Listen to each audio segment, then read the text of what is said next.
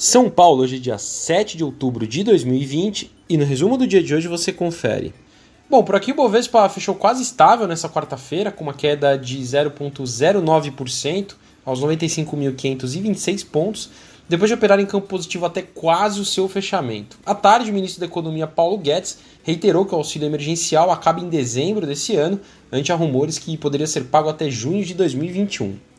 No cenário corporativo, hoje foi dia de estreia na B3 da Sequoia Logística. A ação fechou em baixa de 1,61% a R$ 12,20. Só para lembrar, a oferta movimentou 1 bilhão de reais e foi precificada a R$ 12,40, abaixo da faixa indicativa de preço.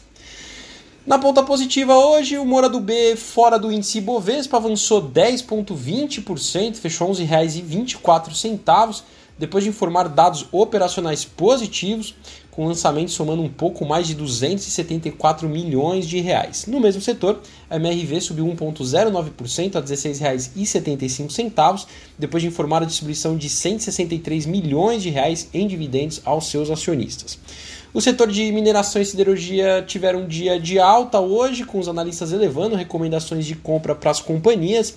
A Vale hoje subiu 2,64% a R$ 60,17. A CSN teve alta de 1,81% a R$ 18,00 e a Gerdau teve ganho de 3,23% a R$ 22,40. Na ponta negativa, o IRB hoje despencou 10,18%, fechou a R$ 6,44, depois que o UBSBB retomou a cobertura do papel, indicando o preço-alvo de R$ 4,60.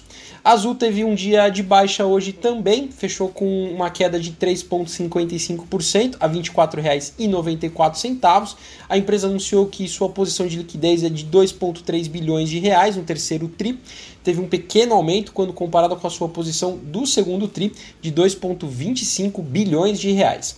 Outra companhia do setor, a Gol, fechou com uma queda de 3,43% a R$ 18,30.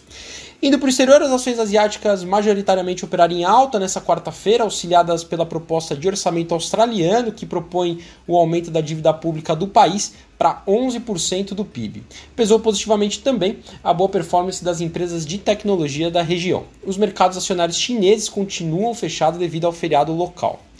Na Europa, as bolsas encerraram o dia em baixa hoje, ainda com resquícios da interrupção das negociações no Congresso americano sobre novos estímulos fiscais para a economia. O índice pan-europeu caiu 0,12%.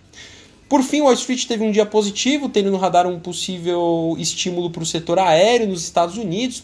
O índice S&P 500 avançou 1,74%, o índice Dow Jones subiu 1,91%, enquanto o Nasdaq teve uma valorização de 1,57%. Bom, sou Fábio Capone, Equity Sales do BB Investimentos. Diariamente estaremos aqui no Investimento em Foco, trazendo um resumo do dia do mercado para você. Até a próxima!